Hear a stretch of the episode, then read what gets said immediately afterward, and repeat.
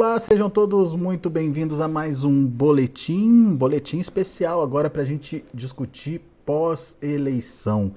Agora que é, está definido o novo presidente do Brasil, Luiz Inácio Lula da Silva, tem quatro anos pela frente. É, a gente quer entender o que, que pode mudar, o que, que pode interferir para o agronegócio, o que, que pode acontecer com a economia brasileira que vem em franca recuperação. É, o que, que o mercado está entendendo dessa eleição? A gente já viu que nesses dois dias é, seguintes aí à eleição é, de Lula, o mercado aparentemente está de bem aí com, com a vida. Será que vai continuar assim? Ah, vamos perguntar para quem entende. Vamos lá para o Rio Grande do Sul, onde está Antônio da Luz, economista da Farsul, Federação de Agricultura e Pecuária lá do Rio Grande do Sul. Antônio da Luz, que representa o agro no Boletim Focus, Boletim do Banco Central. Seja bem-vindo, meu amigo. Muito obrigado mais uma vez por você estar aqui e nos ajudar a entender toda essa dinâmica do pós-eleição, né? Afinal de contas, deu Lula. E agora, Antônio, o que, que a gente precisa entender, o que, que a gente precisa é, conhecer, saber, na verdade, e para onde pode seguir o Brasil aí. Vamos começar primeiro em termos econômicos. O que, que você está vendo? Parece que o mercado deu um positivo aí para o Lula no pós-eleição. Você está entendendo isso, Luiz? Ah, da Luz? Olha, Alex, em primeiro lugar, estou é, muito feliz de estar aqui no Notícias Agrícolas, no teu programa, fazia horas que nós não vínhamos. É, uma pena, pelo menos para mim, nesta circunstância, tendo que fazer análise sobre essa, é, este resultado. Mas, enfim, é, as pessoas elas tomaram a sua decisão, a maioria decidiu, assim é, assim é a vida. Daqui quatro anos, ou daqui quatro safras, temos outra eleição, e assim a vida continua. O fato, Alexandre, é que é, acho que existem duas coisas que nós temos que é, pensar e nos preocupar. É, a primeira delas é com a questão econômica, e na questão econômica tem um plano de Brasil, mas também tem uma questão de agro que eu quero tratar, é, específica, e, e, eu acho que é, as pessoas que é, perderam nessa eleição, que foram derrotadas na eleição pelas urnas, elas precisam fazer algumas reflexões para que não, para que não haja uma nova frustração daqui quatro anos. Então, vamos lá, vamos começar com a questão econômica. A questão econômica, ela, eu não acho que o mercado está eh, é, de bem com o Lula ou está de mal com o Lula, eu acho que não tem nada disso. O mercado, ele só se preocupa com uma coisa, com crescimento econômico e prosperidade econômica.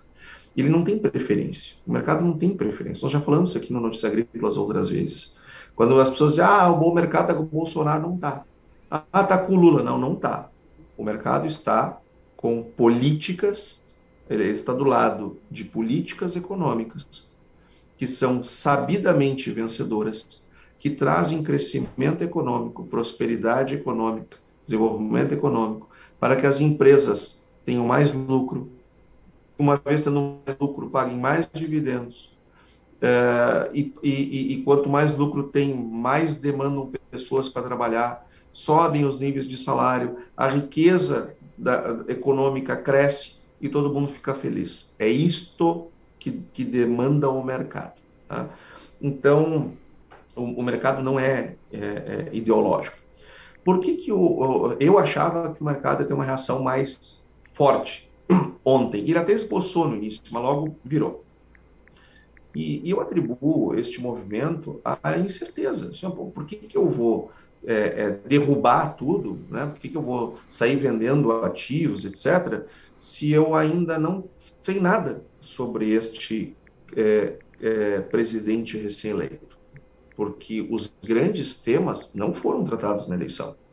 O Lula foi eleito é, com, no ponto de vista econômico, com um cheque em branco, porque é, é, é, ele não trouxe para o seu plano de governo o que, como que, quais as diretrizes da sua política econômica. Então, não se sabe se é, se é boa ou se é ruim. Então, por que, que vai se derrubar ou explodir o mercado positivamente se não se sabe o que, que vem pela frente? Então, o mercado está aguardando o que vai, o que vai vir nos próximos dias em termos de definições, uh, sobretudo a começar pela equipe econômica. E aqui eu entro no meu primeiro aspecto da preocupação, não com o agro, mas com a economia como um todo, porque o agronegócio ele está dentro da economia brasileira. Uhum. Então, a economia brasileira nos interessa. Até porque a, toda a demanda interna dos produtos do agro, ela, ela depende de crescimento econômico. Então, a economia precisa estar bem. Ponto número um. O Lula tem sinalizado, pelo menos isso que a, que a mídia tem trazido, que ele quer, para comandar a economia, alguém que seja é, alinhado com o pensamento dele, que entenda o que ele quer. Isto me traz uma enorme uma preocupação, uma muito grande. Porque eu, pelo seguinte, porque nós economistas, quando nós recebemos o nosso diploma, nós não, nós não recebemos o diploma de economista, nós recebemos o diploma de bacharel em ciências econômicas. Nós viramos economistas quando nos registramos no conselho. Agora, nós somos bacharéis em ciências, ciências econômicas. Ou seja, a economia é uma ciência. E eu preciso colocar no comando da economia alguém que entenda a ciência. Nem que seja minimamente. Né? Depois tu busca grandes conhecedores da, ci da ciência para te auxiliar, para te assessorar, para conduzir teus passos. Mas a pessoa tem que ter um conhecimento básico, pelo menos intermediário para elevado. Os nomes que têm sido é, é, é, é ventilados, Rui Prado, é, é, o, o Rui, aliás, Rui Costa, Alexandre Padilha, Wellington Dias, é, é, Flávio Dino, são nomes de políticos. É, o próprio Haddad são nomes de políticos que vão entender o que o Lula quer. Agora, o que o Lula quer, nem sempre a ciência recomenda. Então, é, é, eu posso querer sair voando por aí. Só que assim, ó, eu não sou um passarinho. Eu tenho braços, eu tenho pernas. Eu não consigo voar, eu não tenho asas. Eu não posso ir voando por aí. A ciência vai fazer com que a gravidade me puxe para o chão. Não posso me jogar da minha janela. Então não basta eu querer, eu tenho que poder. E quando eu pego para comandar a economia alguém que entende o que eu quero, tu te coloca numa situação de oráculo, né? Eu, eu sei o que é melhor. Não é assim. Não é assim. A economia brasileira é muito complexa, muito grande para ser tratada e ser comandada por um político porque isto é, é, é, tem um risco muito grande de não dar certo. Uma vez que, a menos que esse cara se assessore muito bem e ouça uh, uh, as pessoas que dominam a ciência. Então, uh, eu, eu, tenho uma preocupação enorme com o, nome, nome, que será divulgado, porque existe um risco, sim, de vir eh, alguém que entenda o que o Lula quer, como se querer fosse poder. Né? O nome então, do, do Meirelles te assusta menos, da luz? O, o, o Meirelles me assusta nada. Se, se, se vier o Meirelles, eu vou achar ótimo, porque o Meirelles entende do cortado.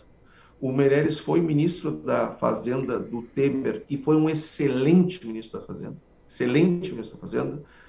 Comandou a reforma tributária, a reforma da, a trabalhista, deixou prontinha a reforma da Previdência, que foi aprovada bem no início do governo Bolsonaro, uhum. mas foi construída lá na, no Ministério da Fazenda, comandado pelo, pelo, pelo Henrique Meirelles.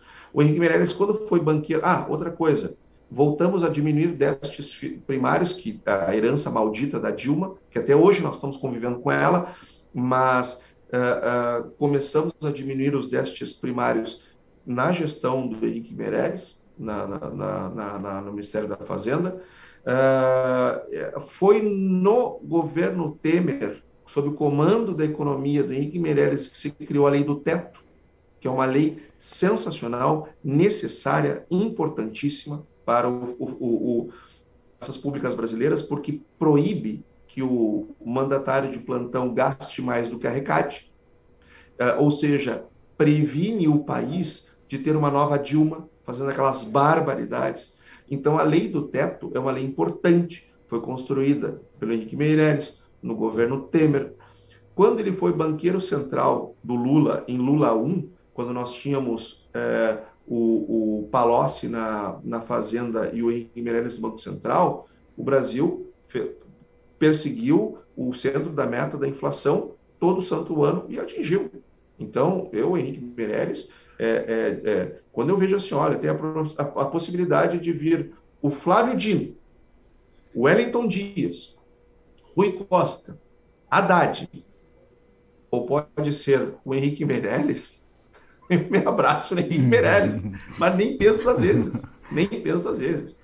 É, então, o Henrique Meirelles seria um nome que eu não tenho dúvida que o mercado comemoraria bastante. E ele, é, ele também não... se fala em Per Charida, que seria um excelente nome também, é, é enfim, nomes fora do PT, é, é, o, que, o, que, o que traria né, um, não um componente ideológico, mas um componente, um componente científico. E como uh, eu vi todo esse pessoal, e nesse ponto com razão, falar muito hashtag viva a ciência, ai, a ciência, vamos respeitar a ciência, vamos respeitar a ciência na hora de escolher o que comanda a economia, porque a economia é uma ciência. Então, vamos, a, aquela conversa toda do respeito à ciência, do viva o SUS, do viva a vacina, do viva não sei o quê, por causa da ciência, agora que ganharam o governo, vamos seguir a ciência, né? Agora, Afinal de contas, não foi isso que era defendido? Exatamente. Vamos lá. Ô, Antônio, é... só, só, só, só para entender um pouquinho das falas do Lula, né?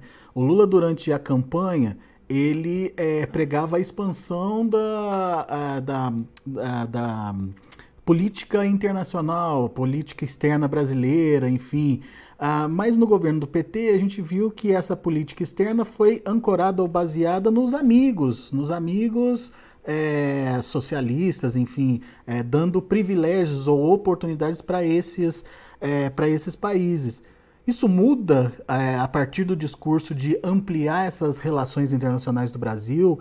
É, isso é bom para o Brasil? É ruim para o Brasil? O que, que precisa acontecer, da luz?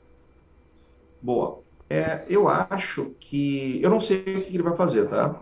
Mas eu, uma coisa eu tenho convicção. O que foi feito no passado, que muitas vezes a gente atribui, ah, não foi feito para os amigos, por questões ideológicas, eu acho que não foi bem isso.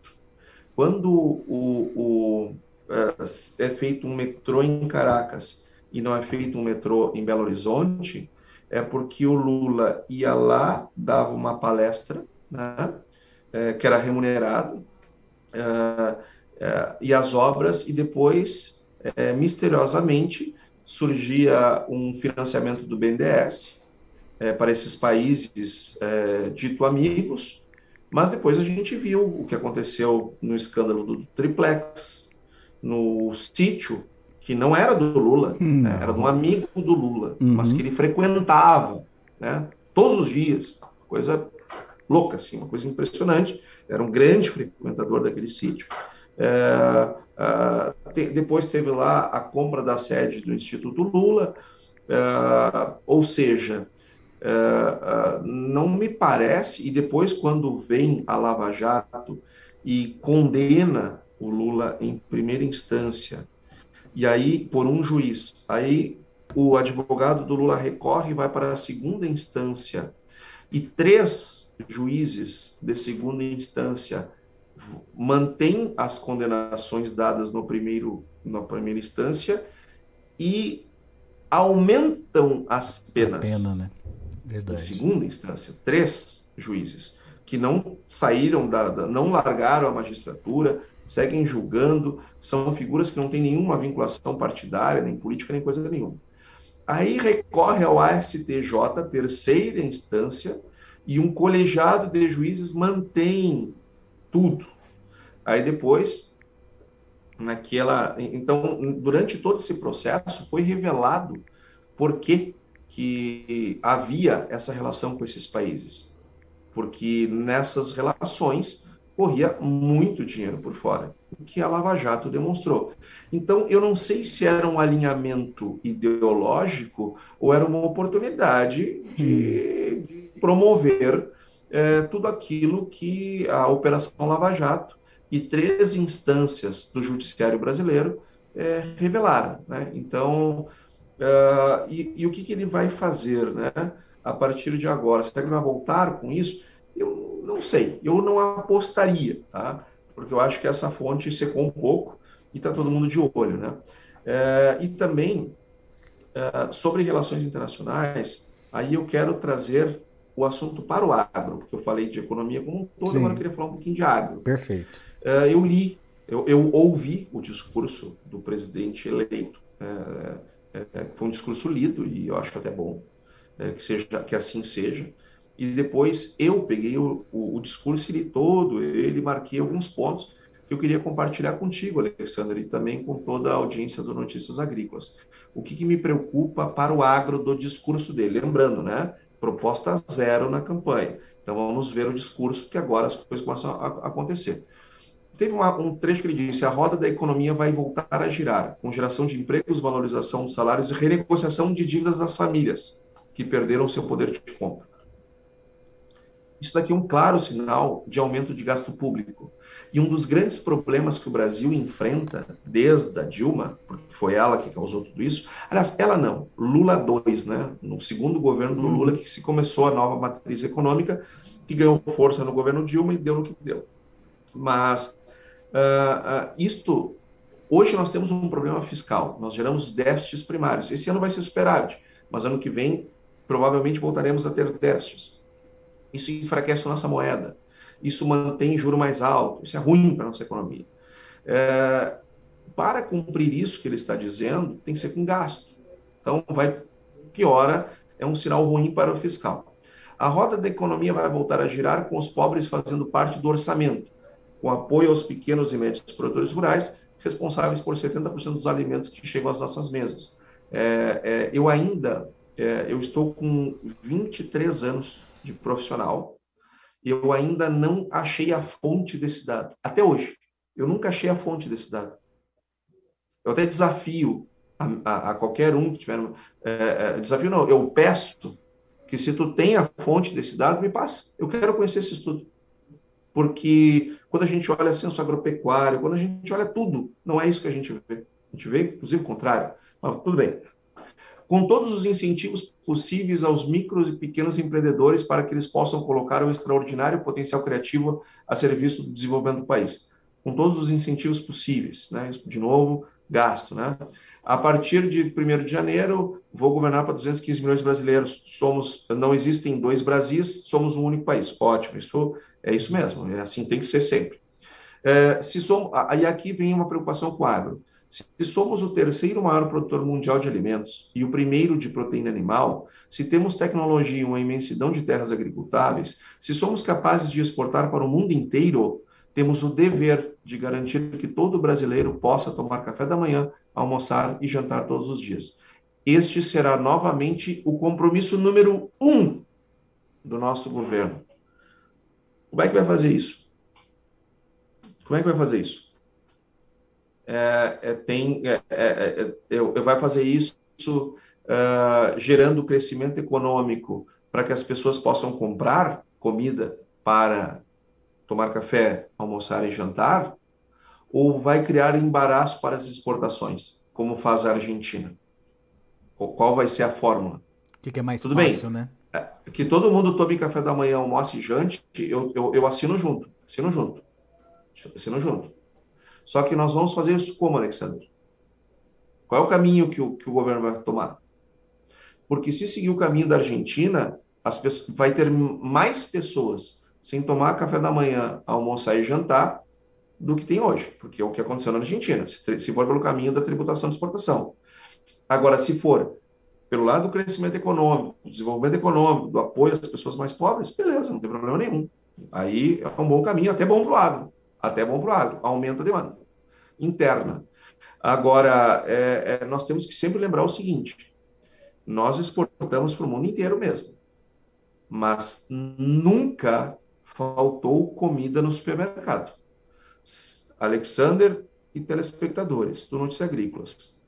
Qualquer supermercado, armazém que nós formos agora, em qualquer lugar do Brasil, tem comida na prateleira para ser comprada. Agora, se as pessoas não podem comprar, não é um problema do agro, é um problema de crescimento econômico. O agro não pode produzir de graça. Se ele vender de graça, ele não tem dinheiro para comprar insumo, ele para de produzir. Ninguém trabalha de graça. Eu não trabalho de graça, você não trabalha de graça, ninguém trabalha de graça. nem o padre trabalha de graça.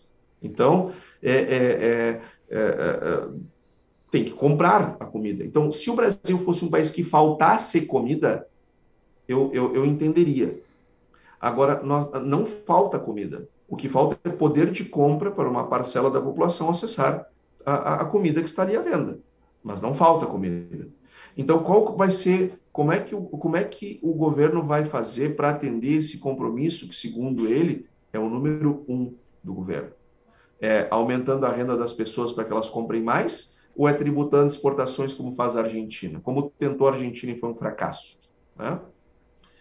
Tem outro, é, é, tem outro ponto que me trouxe preocupação, agora não na parte econômica, na parte ambiental e de geopolítica. Uh, ele diz o seguinte: vamos reconquistar a credibilidade, a previsibilidade e a estabilidade do país, para que investidores nacionais e estrangeiros retomem a confiança no Brasil. Ótimo. Este todo o presidente tem que buscar, seja ele quem for para que deixem de enxergar nosso país como fonte de lucro imediato e predatório e passem a ser nossos parceiros na retomada do crescimento econômico com inclusão social e sustentabilidade ambiental. Até aqui, beleza. Queremos um comércio internacional mais justo.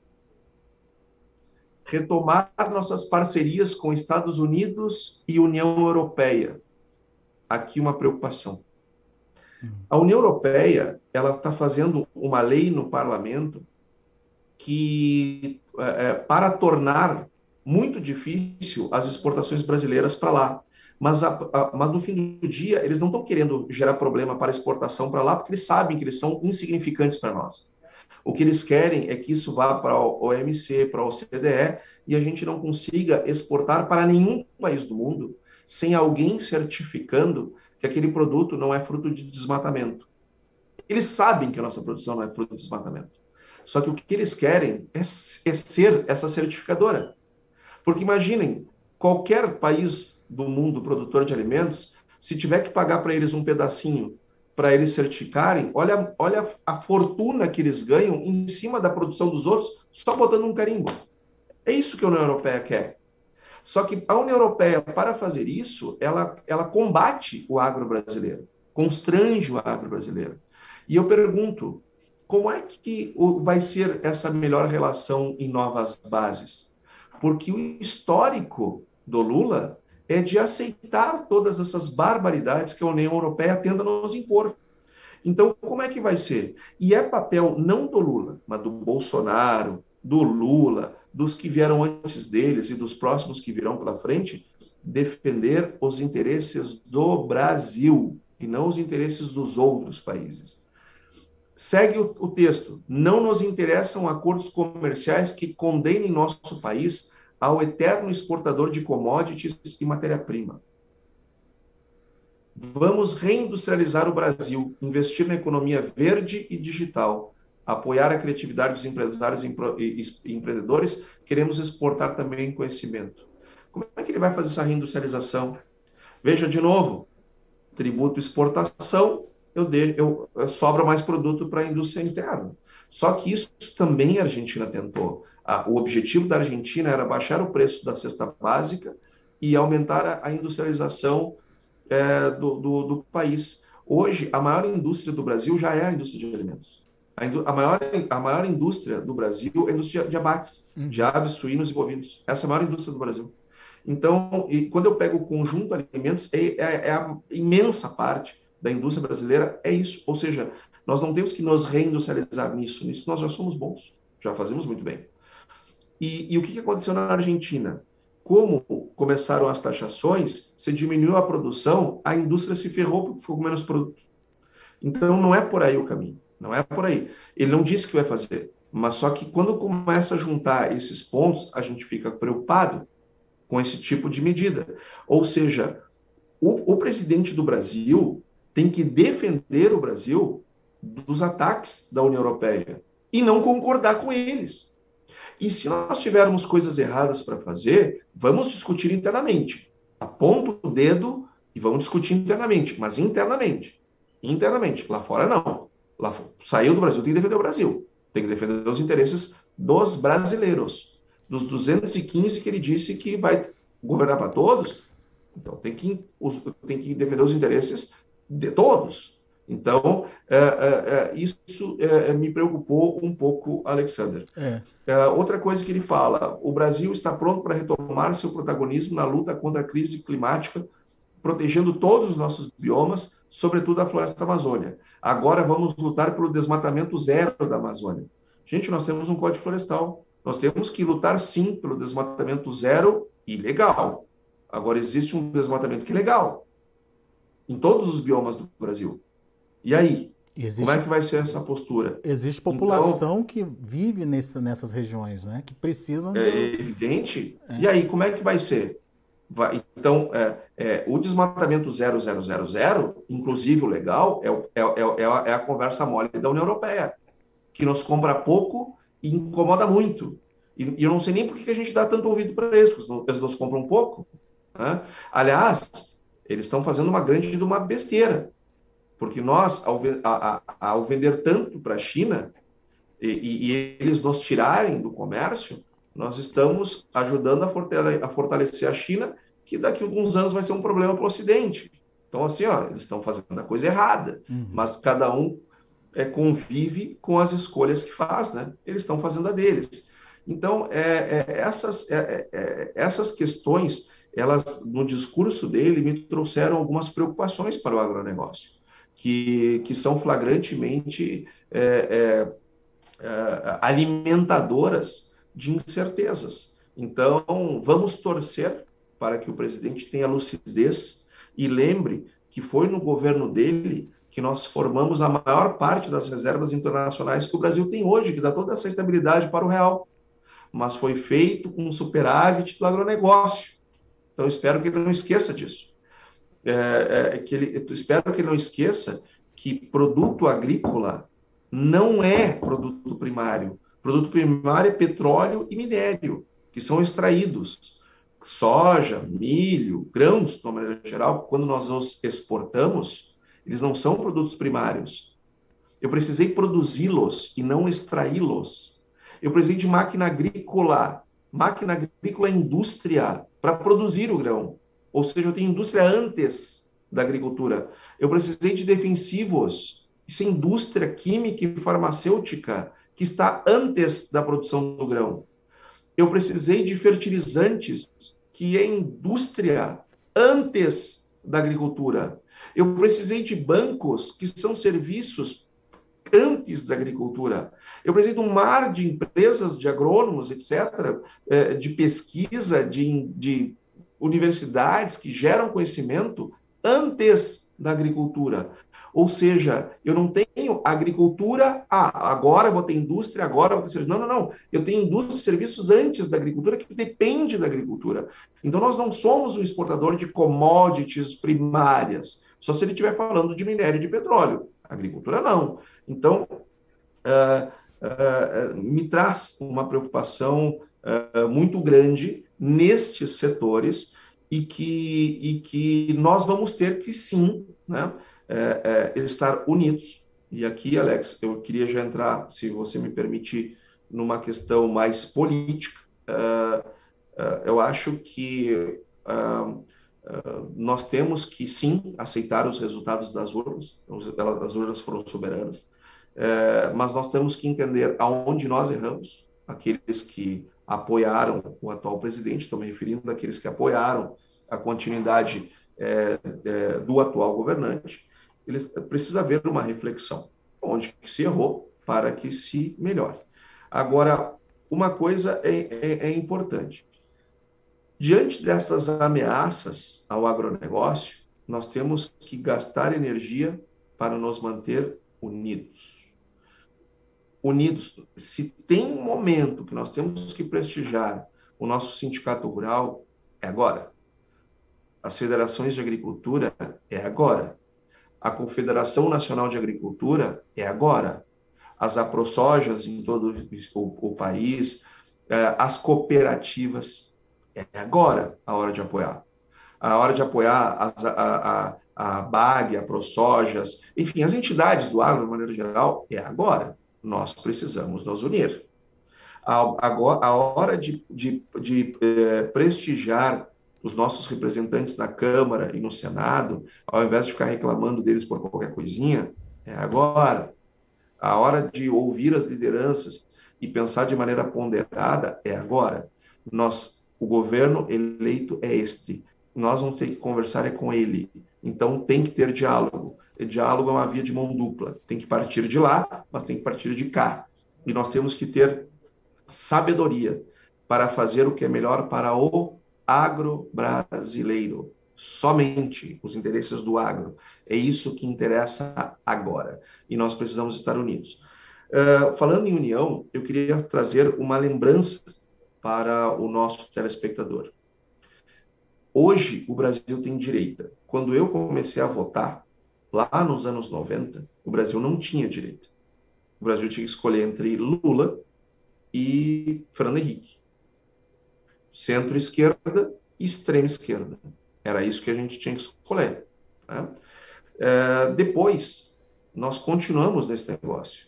Esquerda e extrema-esquerda, onde tinha que votar ou Lula, ou Alckmin, ou Lula, ou Dilma, ou Serra, Dilma Aécio, é, é, enfim, era isso que nós tínhamos. É, era de um lado Lula e Dilma, de outro lado, estou falando dos anos 90 para cá, hum. É, e do outro lado, Fernando Henrique, Aécio, Serra e Alckmin. Essas eram as, opções. Então, quem era de direita tinha que votar no centro-esquerda.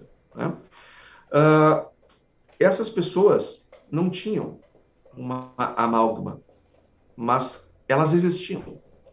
E quando os black blocs, lá no início da década passada, começaram a ir para a rua, aqueles baderneiros, aqueles caras que saíam quebrando vidraça, tudo, fazendo um pânico nas ruas, essas pessoas de direita começaram a dizer, basta, porque elas já estavam engasgadas com o mensalão, elas estavam engasgadas com os crimes que estavam vindo do petrolão, e ainda aqueles vagabundos indo para a rua falando, não, não é por 20 centavos, não sei o quê, no Brasil... É... Né? Gente que, muitos deles, né? É, adultos vivendo à custa dos pais e fazendo consignado no nome dos avós, né? É, é, e, de outro, e, e, e, o pessoal direito começou a se revoltar e começou a ir para a rua. Também para reivindicar. E esse negócio começou a crescer, começaram a surgir movimentos organizados de rua, vem para a rua, MBL, enfim, toda aquela, aquela turma, começaram a convocar e as pessoas começaram a ir cada vez mais, cada vez mais, cada vez mais para a rua. E aqueles movimentos quase elegeram o Écio Neves. A diferença da Dilma para o Écio foi mínima. Só que perdeu a eleição e o movimento seguiu crescendo. Seguiu crescendo. E este movimento de rua, porque não foi Jair Bolsonaro, não foi Abe, foi as ruas, não foi o Temer, não foi o Temer. Quem derrubou Dilma Rousseff foram as ruas. O povo brasileiro derrubou Dilma Rousseff. Essas pessoas seguiram unidas e elegeram Jair Bolsonaro. Porque nesse meio do caminho se descobriu quem era o Aécio Neves, ele foi pego naquele monte de escândalo de corrupção, e as pessoas disseram: basta de PSDB, não quero mais saber. Quem é o cara mais à direita da direita? É aquele, é esse que eu quero. Elegeram Jair Bolsonaro.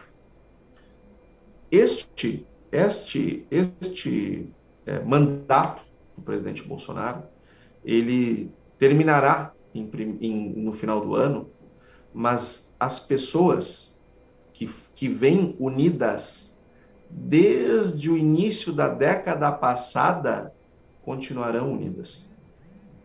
Pois e é, Lula... Antônio, mas você, você não acha que é, essa direita recente, como você bem, bem colocou aí, vem dos black blockers para cá, é, ela ainda não está a ponto de fazer uma oposição decente, uma oposição que possa barrar literalmente o Lula na, nas tomadas de decisões que sejam contrárias à, à, necessidade do país, enfim, essa direita ela tem, tem, como diria minha avó, sustância? Eu, eu acho que ela tem substância, assim, como diria tua avó, porque ela, ela, ela não tá, ela não é apaixonada, é, é, quero crer, a este ou aquele, mas, ela, mas há uma agenda, há uma pauta, e isto é muito recente no Brasil. Isso tem pouco mais de 10 anos. Isso é recente, mas segue crescendo. É, é, e, e, o que, que eu imagino? Que o Lula, ele, diferente da Dilma, ele é muito mais esperto, em todos os sentidos. É, e ele sabe que ele perdeu, ele ganhou essa eleição por 1,8% de diferença. Ou seja, se o Bolsonaro tivesse feito 0,9 a mais, necessariamente o Lula tinha que ter feito 0,9 a menos, né? Porque era um contra o outro. Uhum. 0,9 mais um voto ganha eleição. Ou seja, o Bolsonaro perdeu mesmo foi por 0,9, por menos de 1%. Essa diferença é menor do que Dilma e Aécio. O Lula sabe que se ele vier para o confronto, ele não vai ter paz para governar. Então ele precisa compor, ele precisa conversar e conversar com o agro. E porque porque o Lula vai passar e nós temos que conversar sim, porque o Lula vai passar, como o Bolsonaro está passando, como a Dilma passou, como os Lula 1 e 2 lá passaram, como o Henrique passou, como os governos do Sarney passaram, como o Collor passou, eles todos eles passam, mas o agro continua. E nós temos que defender os interesses do agro. Mas o, nós vamos ter que o, o, mas a direita, só para concluir, mas a direita ela não vai abrir mão das suas pautas, das suas agendas. Ela vai dialogar, ela vai conversar, mas com a sua agenda na frente, com os, com os seus interesses, com as suas demandas. E esta, e esta, e esta direita, é, é, se, a cada erro do Lula, se fortalecerá ainda mais. É, né? E se esta direita tiver a inteligência de começar a prestigiar nomes do cenário nacional que estão despontando, como Romeu Zema, como Ratinho Júnior, como Tarcísio, como Tereza Cristina e como outros é, é, que estão se destacando como, como grandes políticos da direita, eu acho que daqui quatro anos é, nós teremos um outro cenário eleitoral. Pois é, era nesse ponto que eu queria chegar contigo, porque é, o Bolsonaro ele tinha tudo para ser a liderança da direita nessa oposição ao governo Lula, mas ele apagou, não apagou? O que, que aconteceu com o Bolsonaro? A gente precisa contar com novos líderes ou ele ainda vai ser a liderança de direita? Qual que é a sua avaliação, da Luz? É, eu, eu, eu, o que ele vai fazer eu não sei. O, o que eu gostaria que fosse feito é nós termos mais lideranças e não menos lideranças. Hoje o PT é um rebenque de caudilho. O Lula é um caudilho e o PT é o seu rebenque. Então, a, na hora, quem é a, a, liderança que o Lula criou? Quem é que ele criou? Ele vai começar a criar agora, né? Porque ele está no fim do ciclo de vida dele, lógico. Ele agora ele vai começar a criar as lideranças. Mas ele nunca criou liderança para que não surgissem é, é, é sombra para ele. É, e hoje o PT não tem plano B. Não tem. Tanto é que é, perder a eleição tiveram que trazer o Lula de volta. Agora, eu creio que a direita não deva cometer o mesmo erro. Nós temos que formar novos líderes. Não é abandonar os velhos, não é deixar de prestigiar os anteriores é, ou os atuais, mas é não descuidar de prestigiar e formar novos. É, nós temos que ter novas lideranças para não cometermos o mesmo erro. E, de novo, eu acho que a direita ela é maior do que é, os votos do presidente Bolsonaro, porque tem muitas pessoas de direita que, por questões relacionadas à pandemia ou isso aquilo, é, não apoiaram o, o, presidente Bolsonaro. Então, é, isso tem que ir para as contas também. Ah, e eu acho que não basta manter a, a direita unida e, e, e, apoiando estes, essas lideranças, as atuais e as, as em ascensão, é, é, é possível, daqui quatro anos, nós termos um outro resultado eleitoral. Muito bom. Bom, Antônio, só para finalizar mesmo, é, sua percepção do que está acontecendo agora no pós-eleição, essa greve, essas paralisações de rodovias, é, até que ponto isso é, prejudica ou é favorável à economia, prejudica ou é favorável ao governo e pode de alguma forma reverter o cenário que a gente tem hoje consolidado do pós-eleição? É, acho que não, não acho que vai reverter nada, né? mas é, falando do ponto de vista econômico, né? estritamente econômico, sem nenhuma questão política. Né? É, eu, quando eu fui fazer meu comentário político, eu avisei que eu ia fazer meu comentário político, e, e, e agora estou avisando que eu terminei ele, agora volto para a questão econômica estritamente. É, nós tivemos um primeiro semestre excelente de crescimento econômico, e nós vamos ter um segundo semestre desacelerando. Por quê? porque o aumento da taxa de juros que é necessário para botar a inflação de novo nos eixos, eu preciso desacelerar o crescimento econômico. Eu não consigo combater a inflação com a, com a, com a economia desse jeito. Não tem como. Tem que fazer. Porque é ciência. Lembrando que nós estamos falando de ciência, não é de vontade de se fazer as coisas. É ciência. E, e aí, Alexander, é, nós já vamos ter um, um segundo semestre é, pior do que o primeiro. Uma greve prolongada pode gerar o que aconteceu lá na greve dos caminhoneiros grandes, que aconteceu há alguns anos atrás, aonde a economia despencou. E, e se nós fecharmos com um número ruim, o presidente Bolsonaro vai entregar a chave do palácio, né? Porque a faixa eu acho que não vai entregar, ou o Mourão vai ter que entregar, alguém vai ter que ir lá entregar. Mas o fato é que o governo Bolsonaro vai entregar ao governo é, com um resultado econômico pior do que poderia estar entregando. E o outro lado vai passar o resto da eternidade jogando na cara que pegou o, país assim, assado, crescimento econômico, a economia desacelerando, caindo, com o PIB não sei o quê, com trimestre negativo, com na beira de uma recessão.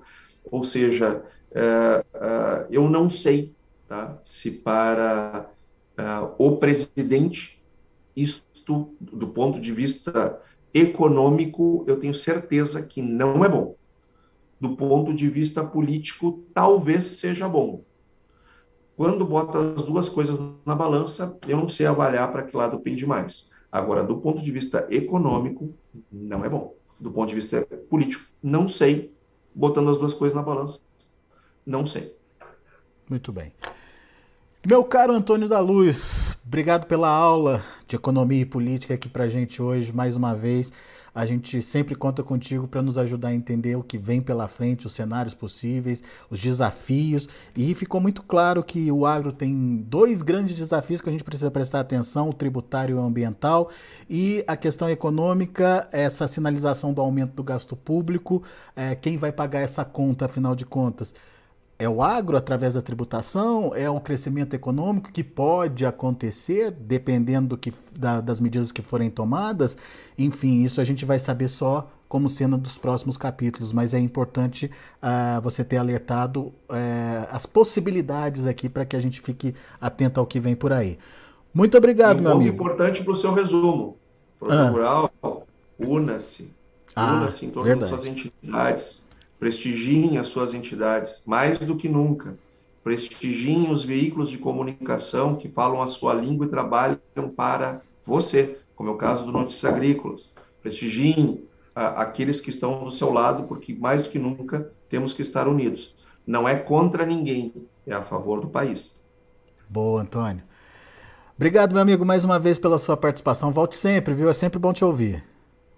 Prazer é sempre meu. Um abraço. Abraço. Tá aí Antônio da Luz, economista da Farsul, aqui com a gente, fazendo uma análise brilhante aí do pós-eleição, ah, principalmente com agora a eleição do Luiz Inácio Lula da Silva para comandar o Brasil nos próximos quatro anos.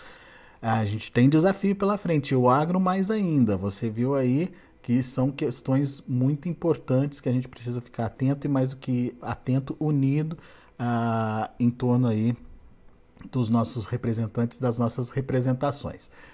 É isso aí, daqui a pouco a gente volta com outros destaques e mais discussões para você aqui no Notícias Agrícolas, acompanhamento do mercado, enfim, tudo para que você seja o produtor mais bem informado do Brasil.